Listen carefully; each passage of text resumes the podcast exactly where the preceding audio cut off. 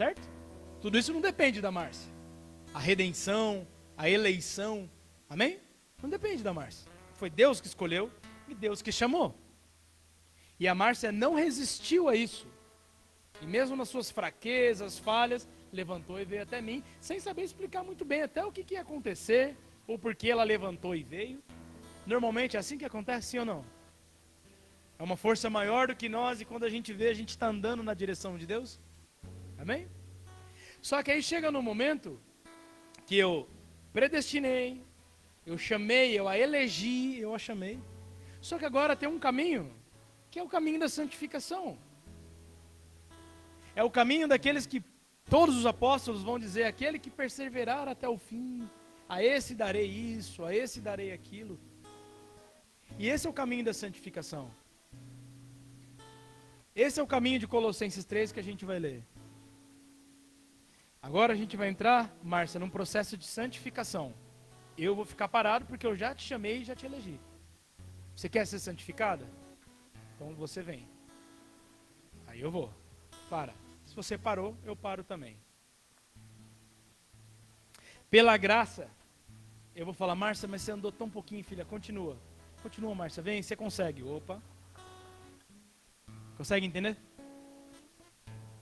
Na salvação não existe um esforço humano. Na salvação. Estou com dois metros aqui quase, né, gente? Estou respeitando aqui o negócio ainda, hein? Na salvação é um processo onde Deus chama e os seus elegidos, os seus escolhidos, involuntariamente andam na direção de Deus. Mas na santificação é ao contrário, é o homem que anda na direção de Deus, é o homem que movimenta Deus. É, é figurativo, tá bom, gente? Amém? Só para você entender. Não é que. Consegue entender? Deus é soberano, está sobre tudo e todos, ele faz do jeito que ele quer, a hora que ele quer. Amém? É só para você entender que quem move Deus no caminho da santificação é o homem. E quando eu falo move, não é mover Deus a fazer as minhas vontades. Vocês estão entendendo? É mover Deus no sentido do propósito. Conforme ela vai caminhando na direção de Deus, e é óbvio que eu não sou Deus, ela vai se distanciando do ponto que ela partiu.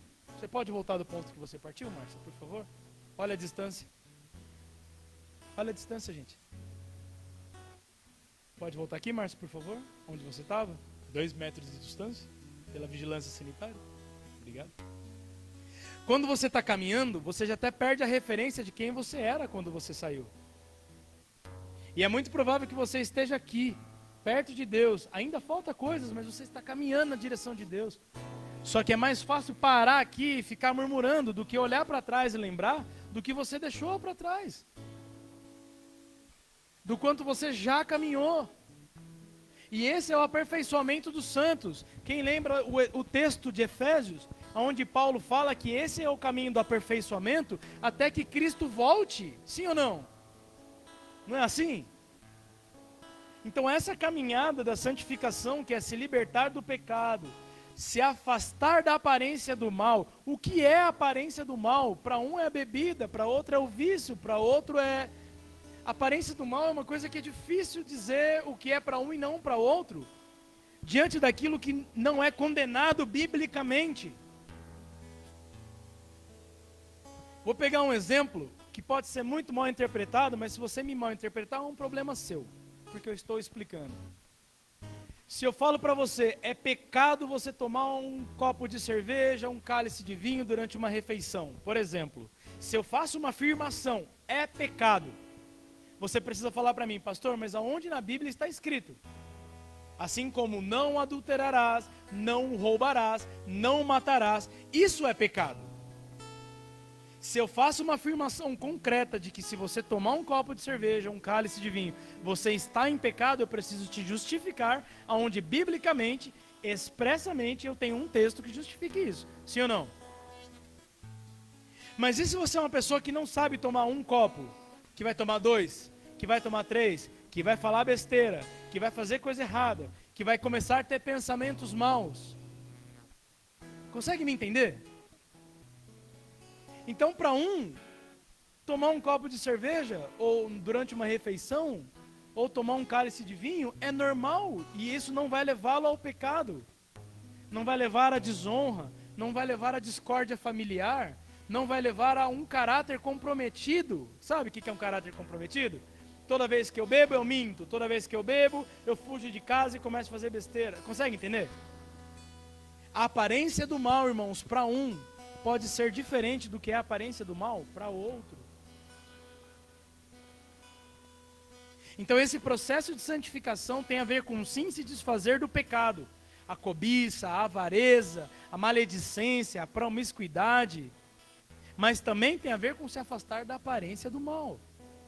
Se você vai fazer uma coisa que vai gerar briga em casa, que vai gerar confusão, que vai gerar desacordo, desalinhamento, foge da aparência do mal. Isso faz parte do teu processo de santificação. Não porque é pecado, mas é porque é a aparência do mal. Não necessariamente é mal, a Bíblia fala aparência do mal. Vocês já ouviram esse termo? Eu não vou muito longe porque eu não lembro de qual versículo. Mas eu sei que é a aparência do mal. Não é o mal, é a aparência, aquilo que parece.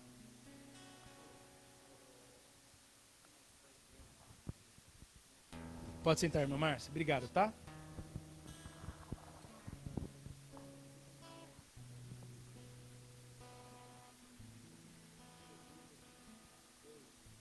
Vinho de verdade na ceia.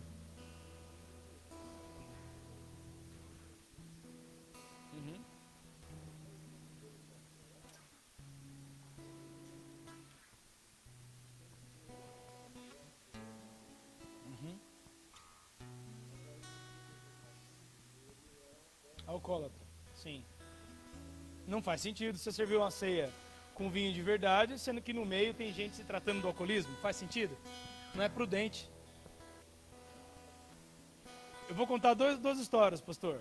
Quando eu fui para Argentina como missionário, não sei se vocês sabem, mas o argentino, bom, culturalmente é muito diferente de nós em vários sentidos. Mas eu lembro que eu fui num culto, cara, se foi importante aquele culto, foi uma bênção. E na sequência nós fomos convidados para uma pizzaria e tal. E aí sentamos para comer uma pizza e eles pediram cerveja. Uma cerveja argentina chamada Quilmes. E ela é um tubão, é grande, por exemplo, essa história do litrão, né? É mais novo agora. A Quilmes sempre vendeu num, numa garrafa gigante assim.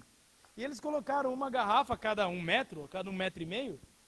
Cara, dentro de mim, parecia que eu estava no inferno falei, gente, isso aqui é um inferno, esses caras tão loucos.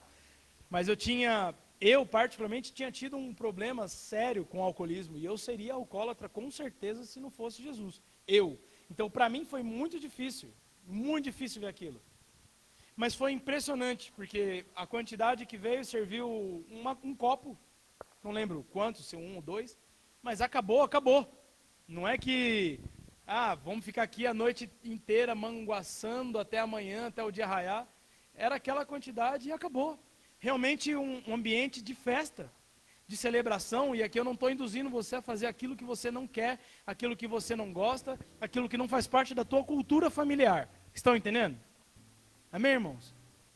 Da mesma forma que eu não posso falar que isso é pecado, porque a responsabilidade é tua.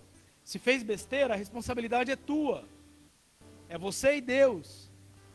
Então é o temor ao Senhor e o teu conhecimento e o bom senso, a prudência, o domínio próprio que deve dizer para você o que é a aparência do mal ou não. E a outra coisa, então, aí beleza, não eu não tomei, né? Não me senti à vontade, não tomei. E aí, sei lá, eu devo ter bebido a última vez com 16 para 17 anos.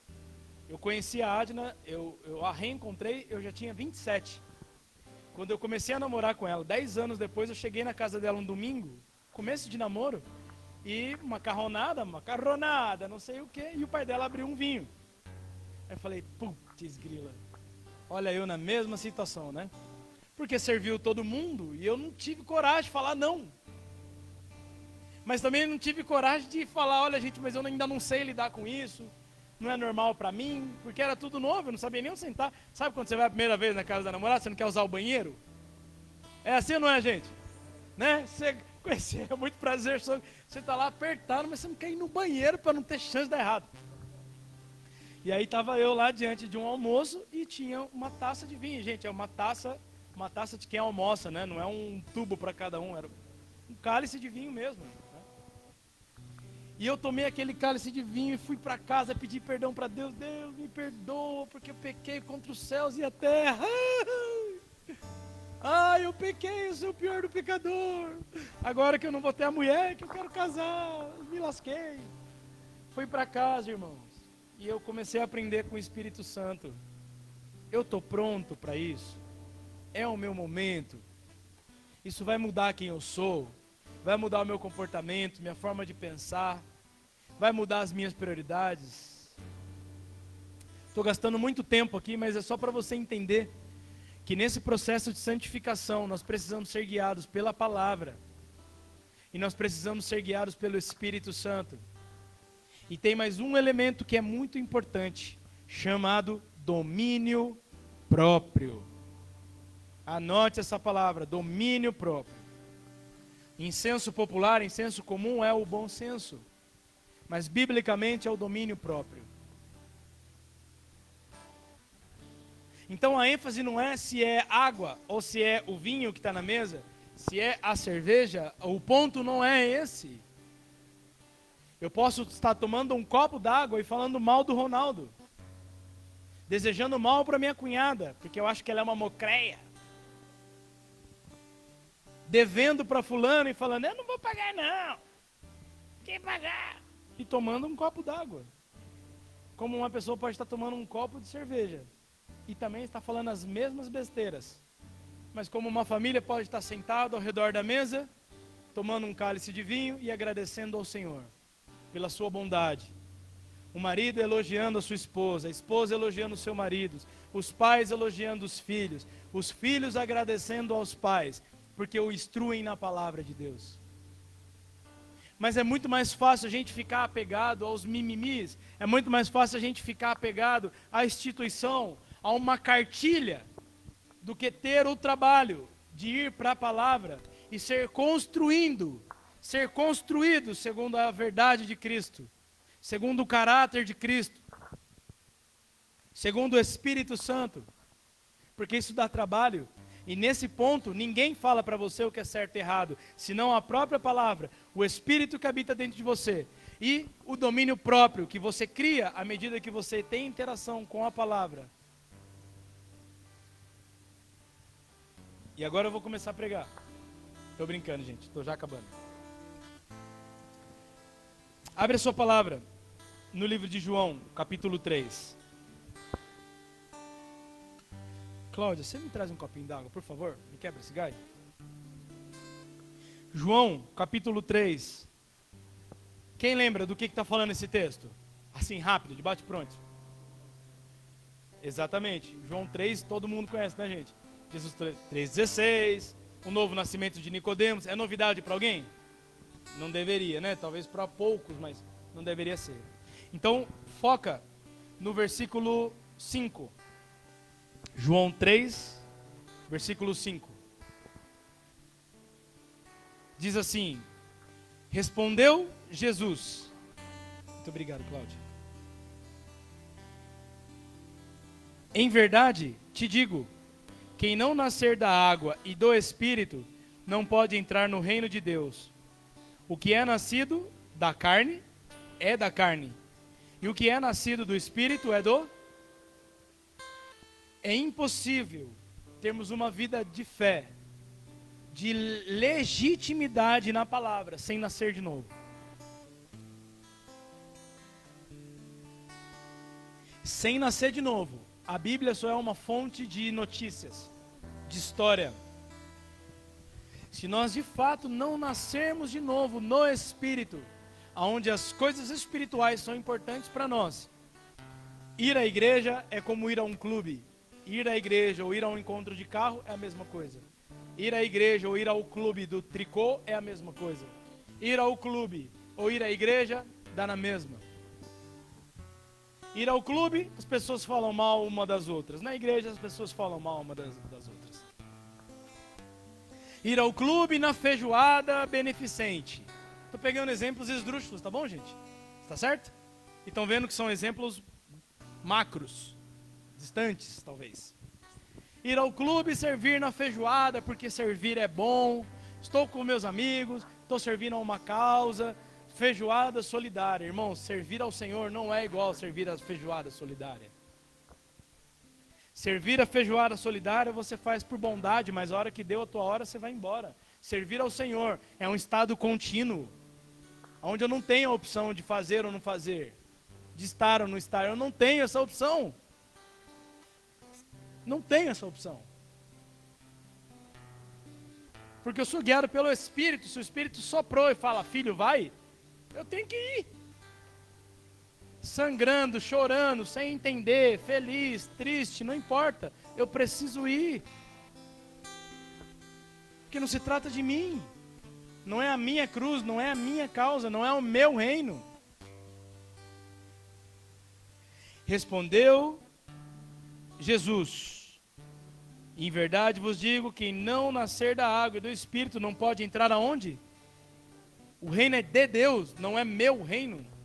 Não é um reino da adoração e vida. Deus está preparando um lugar para nós. Deus já tem um reino e está preparando moradas para nós nesse reino. Deus está construindo um lugar que não é como a terra, que não tem pandemia, que não tem perda, que não tem tristeza, que não tem mimimi, que não tem fofoca, que não tem dor que não tem tristeza, esse é o reino de Deus. Consegue entender, irmãos? Então nós estamos aqui agora, sim, mas de olho no reino. O que acontece no reino deve ser muito importante para mim, não o que notifica a Globo, o jornal X, não o que eu leio no Facebook, mas é o que está acontecendo no reino, e eu só consigo entender o que está acontecendo no reino se eu nasci de novo. Se a palavra agora é a, a, a linha mestre por a qual eu guio a minha vida. Se você esperar que as orientações institucionais, o que, que nós vamos fazer como adoração e vida, o que, que nós vamos fazer como diaconia, o que, que nós vamos fazer como igreja em Poá, se você está dependendo de, de, de, de diretrizes institucionais para viver uma vida espiritual, uma vida abundante, a sua expectativa está no lugar errado, porque nós não podemos fazer isso por você. Não é o meu evangelho, não é o meu reino, não são as minhas verdades, irmãos. Consegue entender isso? A igreja é o corpo, o organismo vivo, não a instituição, não as portas que ficaram fechadas durante seis meses, a igreja é o organismo vivo que se locomove. Aonde você está, a igreja está. Quando nós nos reunimos, congregamos como igreja. É óbvio. Quando nós estamos reunidos, coisas importantes acontecem. Dois ou três reunidos em meu nome, ali estarei. Jesus nos disse que aquilo que ligamos na terra é ligado no céu. Aquilo que ligamos está no plural, não está no singular. Aquilo que você liga na terra é ligado no céu. É assim? Não.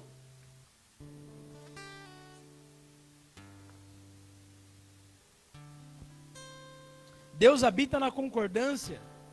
Quando nós olhamos para a palavra, meditamos e tomamos uma decisão, ligamos na terra, ligamos no céu. Nós não podemos cair na armadilha, irmãos, institucional, da igreja institucional, da igreja da placa, porque as portas fecharam, as portas podem fechar de novo.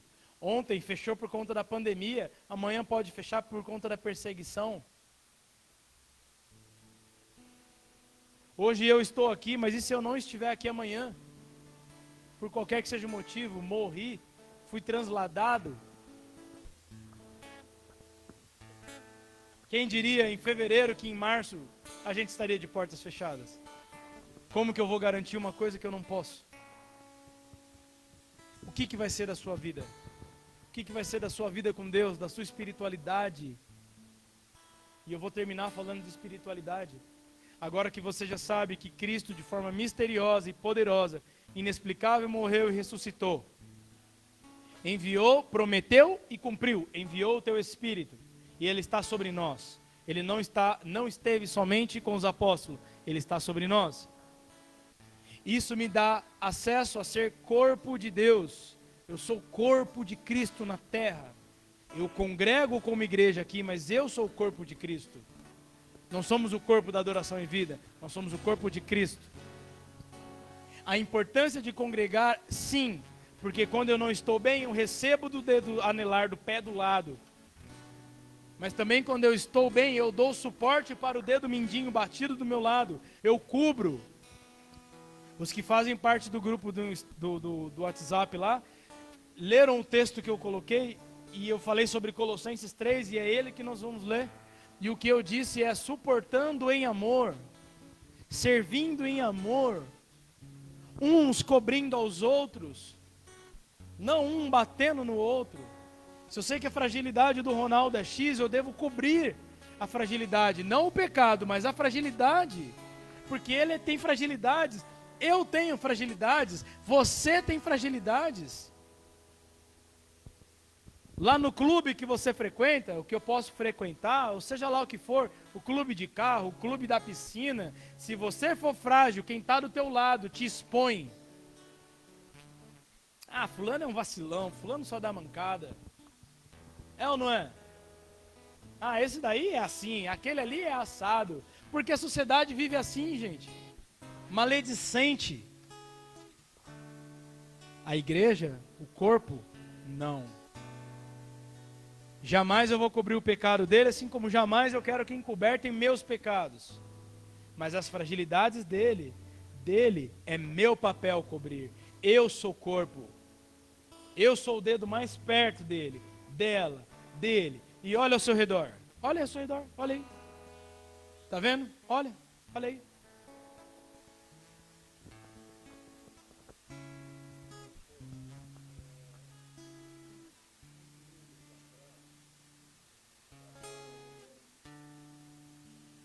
Adriel, Adriel. Adriel.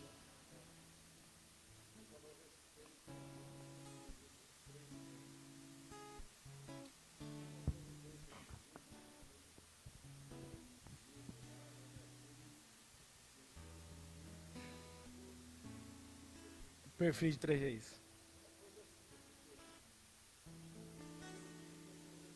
Sim, sim. A forma como Davi cobriu Saul, né? Impressionante. E olha que Saul não foi flor que se cheira para Davi, gente.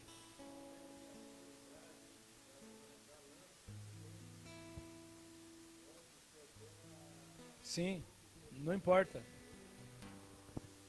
É verdade. É verdade. E o senhor está falando, pastor, é tão interessante, porque esse exemplo, não sei se todos ouviram, mas ele está citando o episódio onde Saul, que perseguia Davi drasticamente, queria matar, devorar Davi. Mas o rei Saul não conseguiu matar Davi. Mas fez um inferno na vida de Davi. Inclusive, um dos piores infernos foi ter dado aquela filha dele para Davi, né? Porque a mulher de Davi lá, que causava na vida dele, era a filha do Saul, né? Casa bem, viu, gente? Ó, casa bem, viu, Lucão? Casa bem, viu, Regina? Porque parada é bruta. E aí, na oportunidade que Davi teve para matar Saul, ele estava com a lança pronta.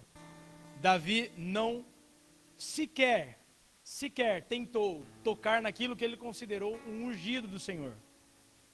E é óbvio, irmãos, muitas vezes foi mal interpretado. Ah, o ungido do Senhor é o pastor, né? Então ninguém me toca. Aí o pastor causa um inferno na sua vida e ninguém toca. Não, eu tô aqui para ser pedrejado também, criticado, para ser exortado, para aprender como todos vocês. Só que no Novo Testamento não se trata mais de lanças, se trata de julgar. Porque da forma como nós julgamos, nós somos julgados. Alguém aqui gosta, e eu não estou falando que a gente, quando necessário, não tenha que fazer isso, mas alguém aqui gosta de ser exortado, de ser chamado a atenção? Ah, hoje eu acordei e eu não vejo a hora de ser chamado a atenção. A, a gente acorda assim? Ninguém gosta. Jamais, né, Paulo? Às vezes é necessário. Se a gente não gosta de ser chamado a atenção, quanto mais julgado. Porque quando a gente julga, a gente fala, ela é assim, ele é assim. Quem sou eu para dizer o que ele é e o que ele não é? senão a verdade de Deus sobre a vida dele. Irmãos, o corpo de Cristo não é um clube. Nós não somos a revista Caras. Nós não somos o Leão Lobo para ficar comentando a vida dos outros durante a tarde por falta do que fazer. Tá com falta do que fazer? Te dou a chave da igreja. Fica aqui e convida as pessoas para você orar por elas aqui, ó. Se você não tem o que fazer, me avisa que eu vou te mandar um estudo bíblico para você fazer. Se você não tem o que fazer, acha um orfanato, acha um lugar que tenha idosos e vai cuidar das pessoas. Vai varrer a calçada do seu vizinho, mas vai caçar o que fazer.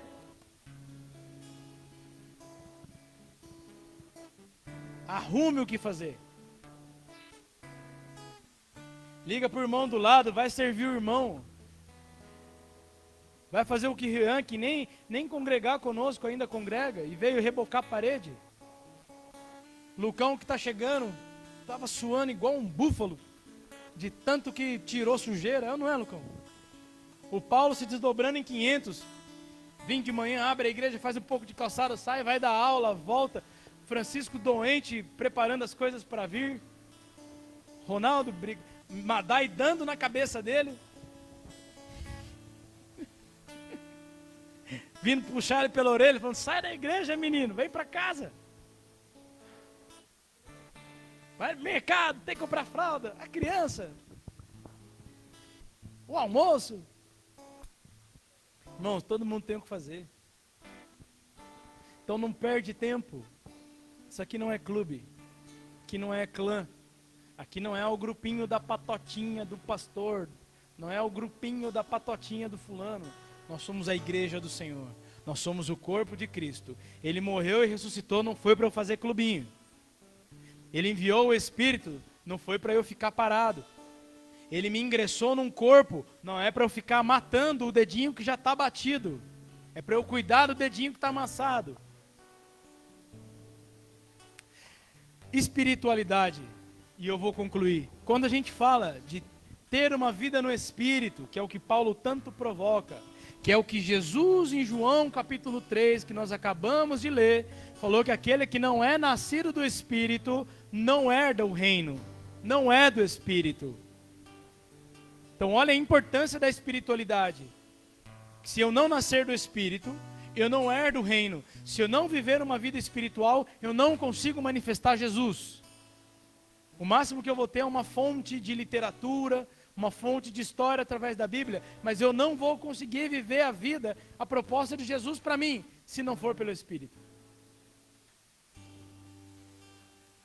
Então nós precisamos começar a identificar e a definir o que é ser espiritual. Se você quiser anotar, anote. O que é ser espiritual?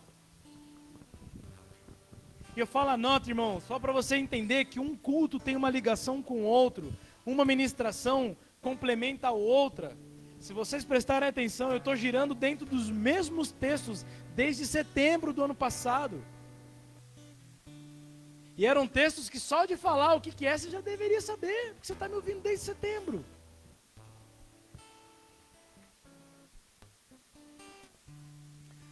O que é uma verdadeira espiritualidade? O que é ser espiritual? O que, que é espiritualidade à luz da Bíblia? Isso vai demorar um pouco mais para a gente construir, mas quer ver uma coisa que já está totalmente construída dentro de nós, sem esforço nenhum? Espiritualidade o que, que é? Experiência com sobrenatural. Fui num centro espírita, o que, que você imagina que vai acontecer? Hã? Uma pessoa que se desloga, desloca da sua casa para ir no centro espírita. O que, que ela espera encontrar lá? Uma pessoa física? Hã? Não, o que, que ela quer encontrar lá? Me ajuda aí, gente, é sério. Hã? Um guia, um. Hã? Um voz me ser. É, certo? Se você sai da sua casa para ir num centro espírita, você não quer chegar lá e encontrar o Marcelo, o Joaquim, certo? Você quer encontrar não sei quem, o antepassado, certo? O parente, o caboclo X, o fulano de tal de não sei da onde. Estou falando besteira, estou falando uma realidade, que não é verdade, tá? Mas é uma realidade ou não? Se você fala em espiritualidade, a luz do espiritismo é esse encontro com o invisível que existe. É, existe, mas é invisível. O antepassado, o espírito. Se eu falo de espiritualidade à luz do esoterismo, ah, vou acender aqui o meu incenso, vou conectar com o meu chakra, vou fazer três mantras e vou fazer quatro. Um, um. Também estou conectando com o invisível, que eu acredito que existe. Certo? De imediato a gente consegue saber que espiritualidade, no senso popular, sempre, sempre está relacionado com algo invisível. Mas e se eu disser para você? Põe o cinto de segurança aí, primeiro. Põe o cinto de segurança mesmo assim, ó. põe aí. A fivela, isso. Se eu disser para você que a espiritualidade, a luz da palavra, não tem nada a ver com coisas que são. Pastor, precisa arrumar sua cadeirinha aí, ó. Isso. É que o senhor está muito pesadinho, Raquel quis dizer. Foi isso que ela interpretou. Ela falou que deixa eu ajudar meu pai, ele está gordinho. Tá parecendo o Ronaldo, foi o que ela falou para mim. Ela falou, deixa eu ajudar meu pai, que ele está gordinho igual o Ronaldo. Se eu disser para você, irmãos, que espiritualidade, à luz da Bíblia, não tem a ver nada com o invisível, você vai acreditar? Espiritualidade bíblica do ponto, espiritualidade do ponto de vista bíblico, mais tem a ver com as coisas materiais do que com as coisas invisíveis. A espiritualidade bíblica, ela tem mais a ver com aquilo que nós podemos tocar e ver do que com as coisas invisíveis. Quer uma prova disso? Abre aí Colossenses capítulo 3. Os que já leram isso em casa não vão ter dificuldade, porque eu coloquei lá no grupo. Amém? Mas presta bastante atenção.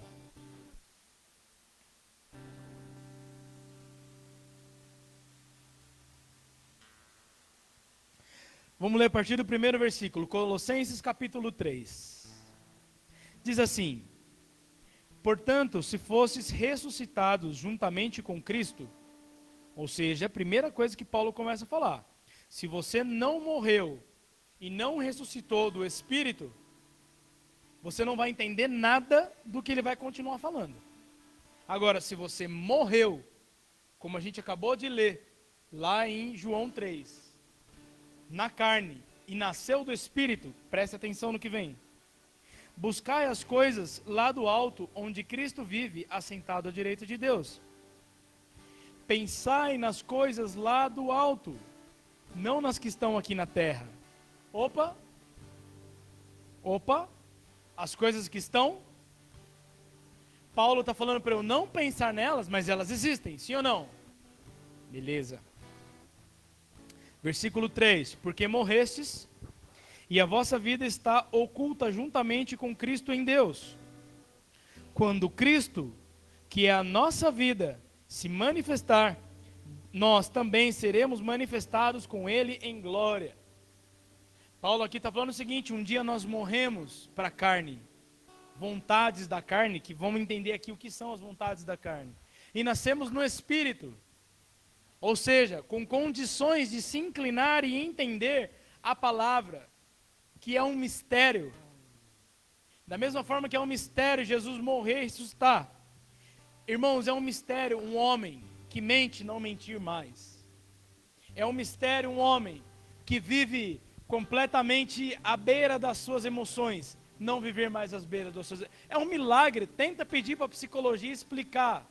As pessoas não mudam as pessoas só se conscientizam do que elas são. Essa é a definição da psicologia.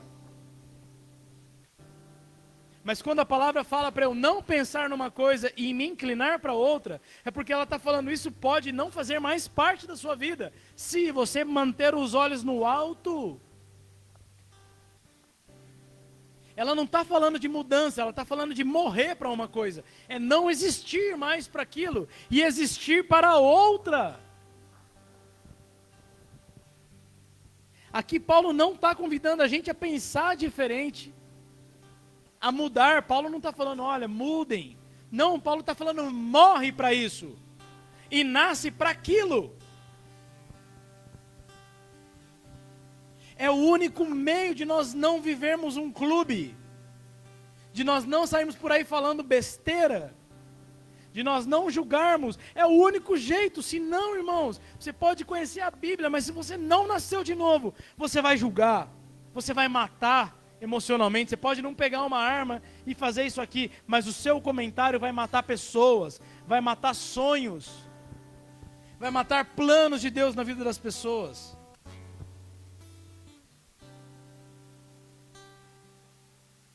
Você pode conhecer a Bíblia, mas se não morrer e não nascer de novo, seis meses de igreja fechada vai te levar a voltar para o pecado, vai te levar a voltar a fazer tudo aquilo que Deus abomina.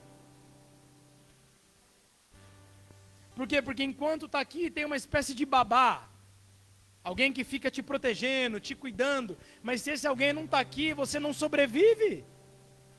Você não ora, você não lê, você não busca, você deixa de ser aquele homem espiritual deixa de ser o amigo bondoso, fiel, o marido carinhoso, fiel, para se tornar qualquer coisa. O bom filho, o bom amigo, o bom pai, você se torna qualquer coisa. Irmãos, um homem sem Jesus, um homem sem ética, que não vive de acordo com a sua própria ética, é igual um cachorro na rua. Uh, pesado, demais. Você sabe por que, que a gente não faz as nossas necessidades fisiológicas na rua como um cachorro faz? Por causa da ética, por causa da moral. Só por causa da moral. Não é porque é certo ou errado. Se eu perguntar para você, é certo fazer cocô na rua? Você vai falar que não. Mas quem determina isso? A moral e a ética. Vai na Índia. Alguém já foi na Índia ou já ouviu testemunhos sobre a Índia? A Índia, as pessoas estão andando aqui, ó, Paulo.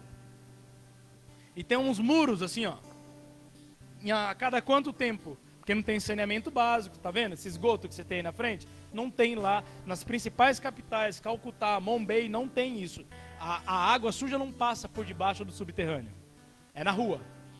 Então esse homem está andando aqui, deu vontade dele fazer cocô, ele não tem papel higiênico não, irmãos. Ele vai entrar debaixo, atrás desse muro, é meio que uma moita de concreto.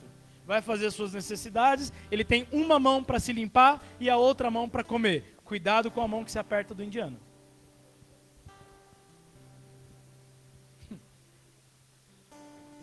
Vai que alguém aqui vira missionário na Índia. Não pode dizer que eu não avisei, né, Regina? Já pensou, Lucão, você é missionário lá? Pregando o evangelho? Consegue se ver assim, Lucas? Daqui três anos a gente conversa. Opa!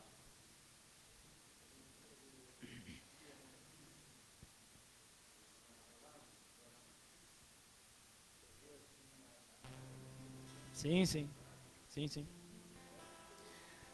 Não, as, as mulheres usam uma, uma saia comprida, bem comprida. Então elas conseguem se abaixar e ainda assim fazer um envelopinho com a própria saia. E é ali mesmo. Então, irmãos, um homem, um homem sem Jesus, ele é guiado simplesmente pelos seus instintos. Se tiver um pouquinho de ética, ele é menos pior do que um cachorro. E eu não estou falando que o indiano é um cachorro, tá bom, gente? Beleza? Peguei exemplos isolados. Exemplo do cachorro como comportamento e exemplo do indiano como ética. Falar para o indiano que ele está errado de fazer cocô na rua, você acha que eu faria, isso? Não. Todos fazem. A moral e a ética deles é essa, então tá certo. Se eu estiver lá, muito provavelmente que eu entre na mesma. Não vou ficar paradinho, oh, irmão, onde tem um banheiro com papel, ar condicionado? Irmão, se é todo mundo é assim, eu vou no todo mundo. Então não é uma questão de certo e errado, é uma questão de ética. Agora, olha o versículo 5 e presta muita atenção nisso. Fazei, pois, morrer a vossa natureza terrena. Isso é o princípio da espiritualidade bíblica. Fazer a minha natureza terrena morrer. É o primeiro princípio da espiritualidade bíblica. E isso não tem nada de invisível. Tem alguma coisa de invisível? Fazer morrer a prostituição, a impureza, a paixão lasciva, que é a lascívia é, é onde eu poderia encaixar todo tipo de promiscuidade, tudo que é promiscuidade que você pode imaginar, desde incestos, a pedofilias, é, essas bizarrices sexuais, enfim, lascívia. Desejo maligno e avareza, que é idolatria. Pois essas coisas é que vem a ira de Deus sobre os filhos da desobediência. Ora, nessas mesmas coisas andastes vós também em outro tempo, quando viveis nela, quando vivias nela. Agora, irmãos, de repente você pode falar: Eu nunca fui uma prostituta ou um prostituto, eu nunca fui impuro, eu nunca tive paixão lasciva. O homem ou a mulher que eu encontrei pela primeira vez, eu casei e fui assim até o final. Irmãos, desejo maligno, avareza, impureza, não há quem escape disso. Você pode ser um homem, uma mulher que de fato nunca tenha pago para dormir com uma prostituta ou com um prostituto, mas isso não quer dizer que você esteve ou está longe da prostituição, porque a prostituição é toda sexualidade que não está orientada pela Bíblia. E aqui não está falando de onde pôr, aonde não pôr, aonde tocar, aonde não tocar. O que acontece dentro de um casamento, as portas fechadas, a Bíblia pouco fala. Mas ela nos ensina que a sexualidade está para ser desenvolvida entre um homem e uma mulher, casados e maduros. Fora disso, é uma das características da prostituição. Ah, sou casado, mas assisto porcarias. Isso é uma característica da prostituição. Sou um homem, uma mulher casado, um homem, uma mulher solteira mas que pelo WhatsApp ou por mensagens de Facebook fica de mimimizinho com menino, com menina, com homem, com mulher, sendo que ou você é solteiro e ela não é a tua mulher, não é a tua namorada, e ainda se fosse a tua namorada, é só um período de se aproximar. Isso está completamente dentro da prostituição.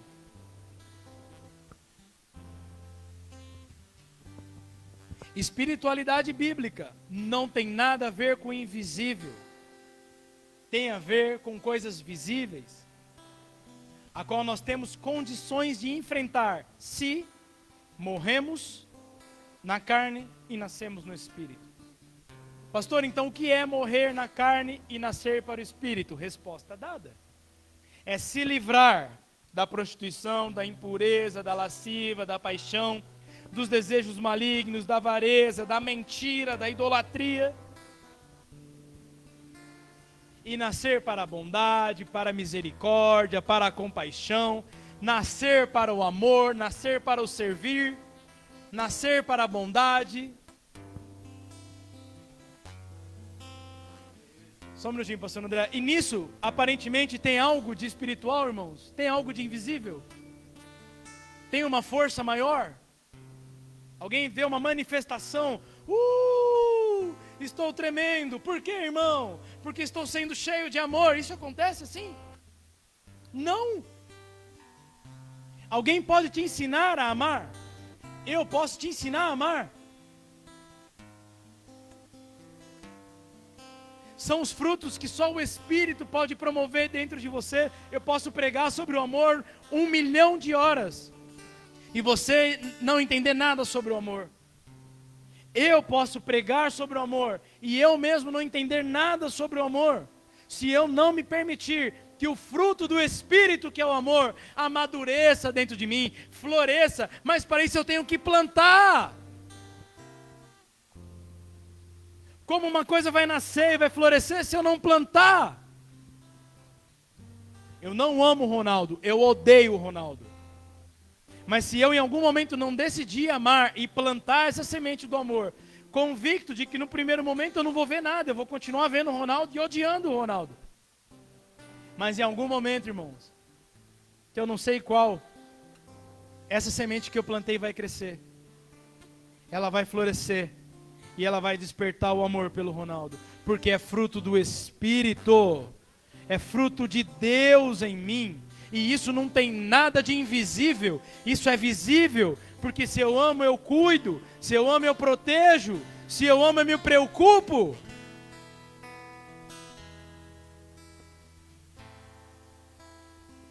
Isso não tem nada de invisível, não tem vibração nenhuma. E isso é uma manifestação de quem é cheio do Espírito. Eu odeio, mas eu planto o amor, e pelo Espírito ele vai florescer. Quando ele florescer, eu vou manifestar. Eu vou abraçar, eu vou perguntar como ele está, e vice-versa. Isso é ser cheio do Espírito, irmãos. Isso, porque era improvável que eu conseguisse isso. Era impossível, assim como era impossível alguém morrer. Ah, assim como era improvável que Jesus, ao ir para a cruz, ressuscitasse.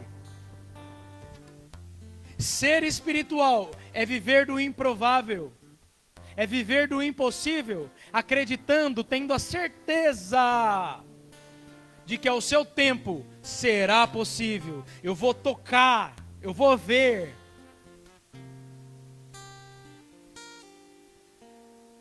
Não tem nada a ver com fazer figuinha, não tem nada a ver com fazer incenso, isso não tem nada a ver com alguém colocando as mãos sobre, sobre você. Isso não tem nada a ver com as portas da igreja abertas. Isso tem a ver com você morrer e nascer de novo. E você decidir viver a vida na palavra. Quando eu vivo a palavra, eu planto semente. E quando essa semente cresce, o fruto do Espírito se manifesta. Isso é ser espiritual. É óbvio, nós temos os dons, temos uma manifestação do Espírito Santo, nós temos sim situações que nós não conseguimos ver, mas ela não é a base. A base é morre para a natureza terrena e nasce para a natureza espiritual.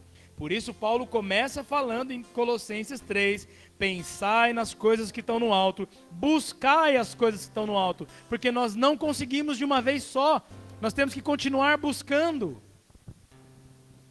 Esse é o processo de santificação. A irmã Márcia veio andando, buscando as coisas que estão no alto. Um dia a gente acerta, aí a gente erra, aí a gente pede perdão, levanta e continua. Mas o caminho é aquele, é para lá, sem olhar para os lados, errando ou acertando, é para lá. é para lá. Os que nasceram de novo recebem uma bússola que só aponta para Deus, ela nunca mais vai apontar para trás. Porque lá atrás você sabe o que você deixou, e aquilo eu não quero nem pintado de ouro, nem por todo o dinheiro do planeta, eu quero aquele Darlan lá de trás. Irmão, sem empolgação de quem está pregando, eu prefiro morrer. Eu estou falando de coração para vocês. Eu prefiro bater com as botas, fácil, e ter com meu Senhor, do que voltar a ser aquele cara lá atrás.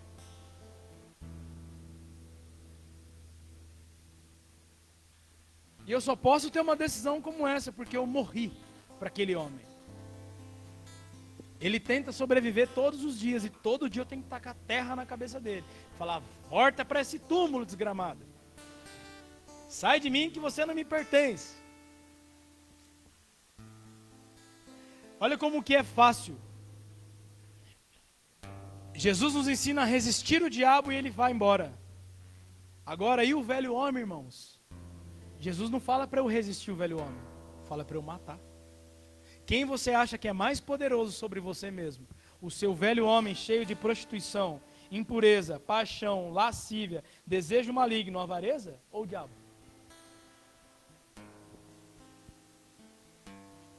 Quem se acha que é mais duro de morrer? Hã? É lógico que é o homem.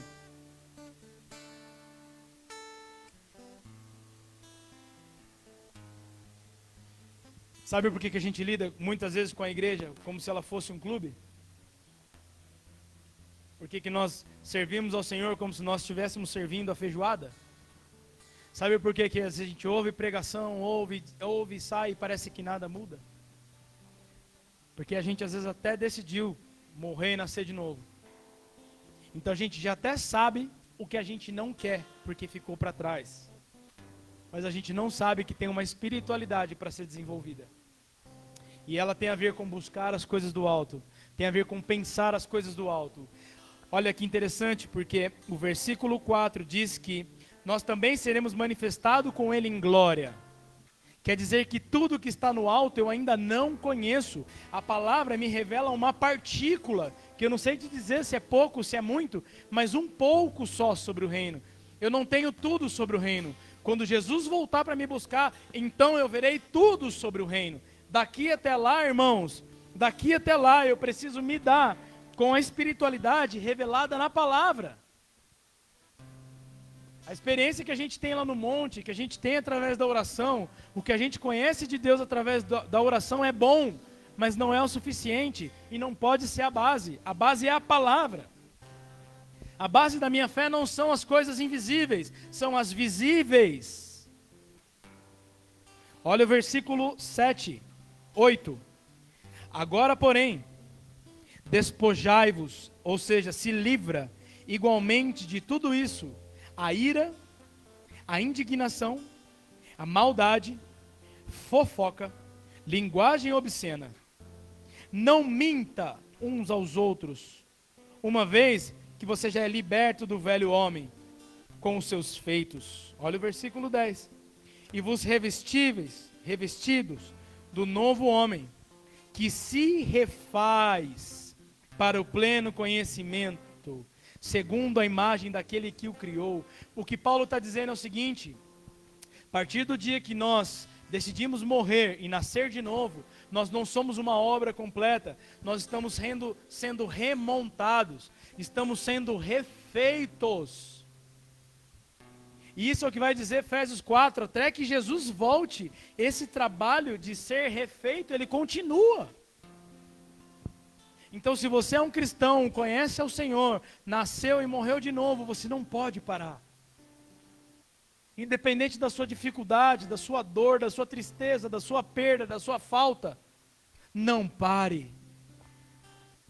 Continua. Ouça a bússola dentro de você que te inclina para Deus e para o alto. Continua, irmãos. Continua em frente.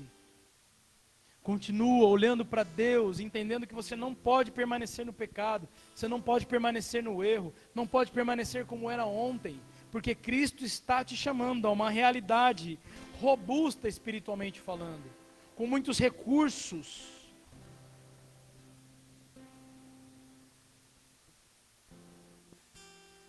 Versículo 11: No qual não pode haver grego nem judeu, circuncisão nem circuncisão, bárbaro, cita, escravo, livre, porém Cristo é tudo em todos.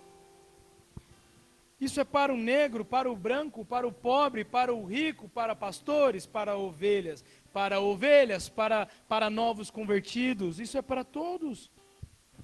Versículo 12: Revestivos, pois, como eleitos de Deus. Por isso eu disse quando eu falei da irmã Márcia no exemplo. Deus nos elegeu para Ele, por isso estamos aqui. Deus nos elegeu. Ele fez isso. Não eu provoquei isso da parte dele, porque sou bonzinho, malzinho, ou porque estava chorando. Deus nos elegeu. Você pode repetir: Deus me elegeu. Eu sou dele. E nada me afasta disso. Você pode ser um cristão burro. Eu posso ser um cristão burro, que mesmo sendo eleito de Deus, não desfruto dessa eleição. Se o presidente Barack Obama, eu estou falando presidente Barack Obama porque às vezes é difícil citar os presidentes brasileiros, né? Te convida para uma, uma janta, você se sentiria como? Hã? Honrado, e eu me arrisco a dizer que você daria a sua vida, mas não perderia esse encontro com o presidente. Estou falando besteira? Para para pensar, alguém aqui negaria um jantar com um presidente de uma nação? dificilmente negaria. Porque você contaria para os seus netos, para os bisnetos, um dia o vô, um dia o bisa almoçou com o presidente, o presidente o convidou, uma honraria. Mas muitos de nós desdenhamos do convite que Deus nos fez à salvação. Ele nos elegeu e nós tratamos isso como se isso e nada, isso e o jegue andando. Saímos de culto após culto e voltamos para as nossas vidas, ou aquilo que nós chamamos de vida, dizendo: essa é a minha vida, eu sou assim, é assim a realidade da minha família e da minha casa, quando na verdade a gente tem um oásis aqui, ó, um oásis, um lego para construir a nossa vida, segundo uma espiritualidade sadia, de como construir os relacionamentos, como educar os filhos, de como viver as nossas vidas. É um oásis. Só que eu preciso decidir morrer e mergulhar nessa palavra. Versículo 12: Revestivos, pois, como eleitos de Deus, santos e amados, de ternos afetos, irmãos de misericórdia, de bondade, de humildade, de mansidão, de longanimidade. Suportai-vos uns aos outros, perdoai-vos mutuamente. Caso alguém tenha movido de queixa contra outrem, ou seja, caso uma pessoa tenha reclamado da outra, assim como o Senhor vos perdoou, assim também perdoa ele, irmão. Versículo 14: acima de tudo isso, porém, esteja o amor, que é o vínculo da perfeição. Seja a paz de Cristo arbítrio em vosso coração, a qual também fostes chamados em um só corpo, e seja agradecidos. E habite o quê? Ricamente em vós a palavra de irmãos. Aqui a gente podia fechar todo o texto bíblico. Todos os indícios de uma espiritualidade, segundo a Bíblia, estão concentrados nesse texto. A palavra, o amor, o terno afeto, o perdão.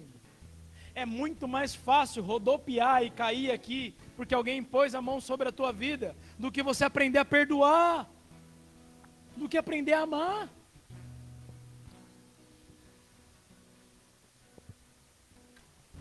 É muito mais fácil trabalhar por reconhecimento. Ah, agora eu sou diácono, agora eu sou do louvor. Ah, agora eu sou o pastor. É muito mais fácil focar nisso. Que perdoar, do que amar, do que suportar alguém que eu não gosto. Esse cara é chato. Ronaldo é chato pra caramba. Quero ver o demônio, mas não quero ver o Ronaldo. O Paulo, então, pela madrugada, com esse cabelinho, bicho. Bonito é o cabelinho do pastor. Cabelinho de mimimi que a mamãe penteou em casa. Que é o do Paulo, Deus o livre. Bonito é o cabelo da pastora Rosana, loirinho.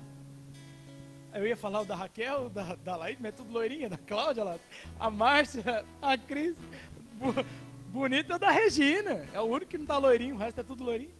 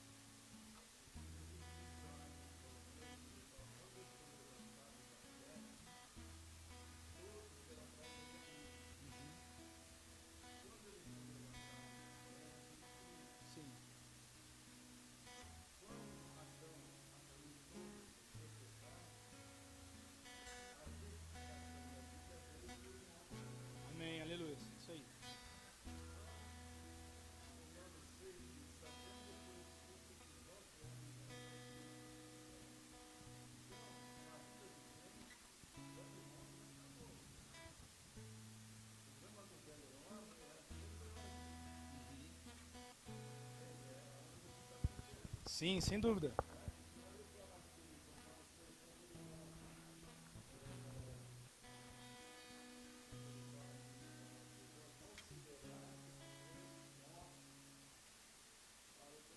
Uhum.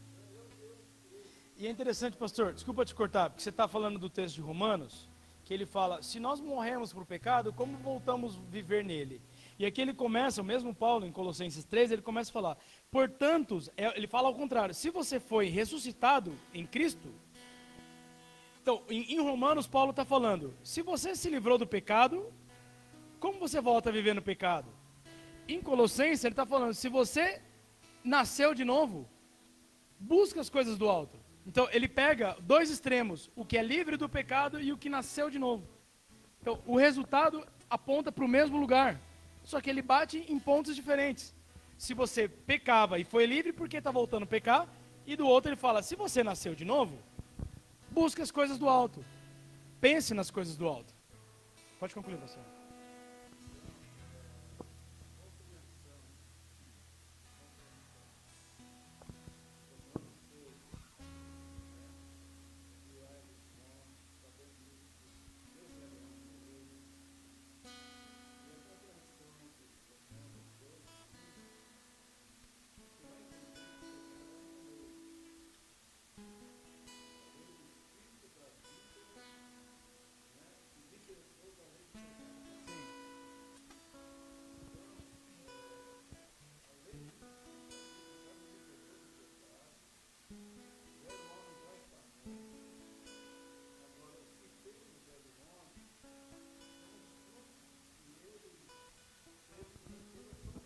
Sim. Claro. Isso é porque a santificação está dentro. Não sei se vocês conseguiram ouvir o pastor, mas eu vou só trazer o que ele, o que ele colocou. Ele está falando que a morte é uma realidade quando, quando nascemos de novo. Então, nasci de novo, meus pecados, eles estão mortos. Mas por que, que eu volto constantemente naquele ponto? Como um efeito elástico. Você segura o elástico, estica, mas se você solta, ele volta para o mesmo ponto. E o pastor está trazendo a questão das lembranças. E isso cai no mesmo ponto. As realidades de Deus, as verdades de Deus são uma realidade para nós. É que muitas vezes nós não acreditamos. Nós não acreditamos que somos libertos, então não vivemos de uma forma liberta. Não acreditamos que podemos amar, então não vivemos o amor. Não acredit... Esse é o ponto. Para aqueles que abrem os textos, Romanos, Colossenses, as cartas pastorais em geral, como eu disse, e leem e a tornam para si, é como um homem que começa a cultivar sementes. Eu li o texto, quer dizer que amanhã eu não vou ser mais avarento? Quer dizer que amanhã eu não vou ser mais promíscuo? Quer dizer que eu vou sair daqui e eu não vou ter mais tentação? É isso que o texto está dizendo? Não. Mas o que o texto está dizendo é que o homem está sendo refeito.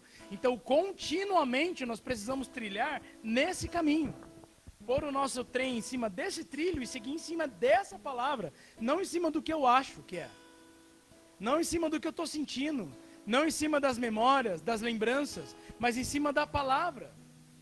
Então não se trata de lembranças, não se trata das vontades, não se trata das memórias, se trata de tornar as verdades bíblicas uma realidade.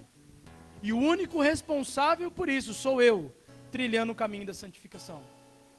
Eu quero concluir dizendo, versículo 17: E tudo o que fizerdes, seja em palavra, seja em ação, tudo o que fizerdes, fazei-o em nome do Senhor Jesus, dando por ele graças a Deus o Pai. Irmãos, tudo o que você fizer, não é o que você faz na igreja. Nós muitas vezes, sabe, Lucas, a gente acredita que nós nascemos de novo para viver uma vida na igreja. Então, assim, ah, eu me afasto de tal coisa para ir viver na igreja. E na verdade não é isso. Se Jesus quisesse que nós vivemos, vivêssemos na igreja, eu finalizo com isso. Jesus não teria fundado o cristianismo presente em cada pessoa, ele teria reformado o judaísmo. O sistema religioso do período de Jesus era o judaísmo. E Jesus não reformou o judaísmo. Jesus não queria que a, o cristianismo virasse um clube, que o cristianismo fosse um judaísmo melhorado. Jesus queria que o cristianismo, pequenos cristãos, pequenos cristos, estivesse dentro de cada lar, dentro de cada universidade, dentro de cada lugar no trabalho, dentro de cada lugar na sociedade. E congregar é isso, é quando as pessoas, aqueles que representam a Jesus espalhados por aí, saem dos seus lugares e vêm congregar. É o momento que para, que você para de servir a Deus aonde você serve, no trabalho, na faculdade, e vem para a igreja para congregar, congregar, se reunir para cultuar a Deus. Esse não é um momento de serviço. Momento de serviço é ser o cristão que eu sou nas esferas que Deus me colocou. E essa é a sua realidade. Aonde você está, está porque Deus tem um plano. E quando acabar esse plano, a paz vai sair do teu coração. Essa aqui que está aqui em Colossenses 3. Ou o próprio Deus vai te deslocar. Por quê? Porque o plano de Deus não é te salvar Lucas, Regina, Cris, Ian, Rian. O plano de Deus não é te salvar para você congregar. É te salvar para fazer você voltar onde ele te encontrou de uma forma diferente. Deus não está te tirando de um lugar para fazer com que você fique aqui de segunda a sexta, beato aqui dentro. Aqui não é o lugar que nós servimos. Aqui é o lugar que nós congregamos. Então nós só cuidamos do lugar que nós congregamos. O lugar que eu sirvo é o lugar da vida onde Deus me inseriu. O lugar que você serve é o lugar da vida onde Deus te inseriu. Se o plano de Deus fosse fazer uma estrutura muito forte, Deus não teria, através de Jesus, criado o cristianismo. Teria só reformado o judaísmo. E teríamos aqui o que eles também têm: sinagogas. O plano de Deus é de uma igreja viva, não é de uma igreja institucional. Gente, guarda isso. Nós vamos falar muito sobre o homem comum durante um período. Quem é o homem comum? Mas para isso você precisava entender, começar a entender o que é uma espiritualidade segundo a Bíblia.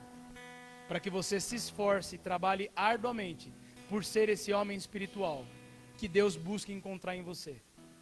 Por isso ele enviou o Espírito Santo para morar dentro da gente. Não foi para ter arrepio, não foi para receber profecia, para receber chave da casa nova.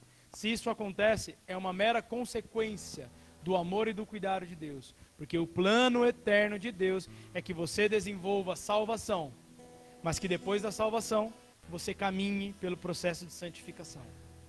Como? Vivendo uma verdadeira espiritualidade, fundamentada na palavra olhando para o alto, não para a terra. Coloca-se de pé. Quantos conseguiram entender essa palavra longa, irmão? Eu sei que eu judiei, viu? Eu sei que eu judiei hoje, tá? No sentido de tempo. Mas é que a gente vai entrar numa série de ministrações sobre o homem comum. Nós vamos entender o poder de ser um homem comum do ponto de vista bíblico. E para isso a gente precisava dessa esticada hoje. Eu gostaria de pedir, fazer um desafio, na verdade. E aí você levanta a mão se você participa desse desafio. Eu gostaria que você meditasse durante a semana nesse texto de Colossenses, capítulo 3. Mas meditar profundamente, irmãos. Pegar a segunda e ler, pegar a terça e ler, quarta ler, quinta ler. Quem, quem pode entrar nesse desafio comigo? Levanta a mão aí, de verdade. Chega na sua casa, diariamente, ah, conseguiu ler o texto inteiro? Não, mas aprofunda nesse texto. Porque a partir dele, a gente vai entender sobre espiritualidade e o homem comum. E o poder que há nisso. O quão libertador vai ser para vocês, da mesma forma que tem sido libertador para mim. Amém? Continuamos trabalhando sim por ser uma igreja forte, mas entendendo que aqui só é a congregação. A igreja sou eu reunido com o corpo de Cristo. Amém? Quero orar pela sua vida. Pai, em nome de Jesus, confio no teu Espírito, assim como confio na tua palavra.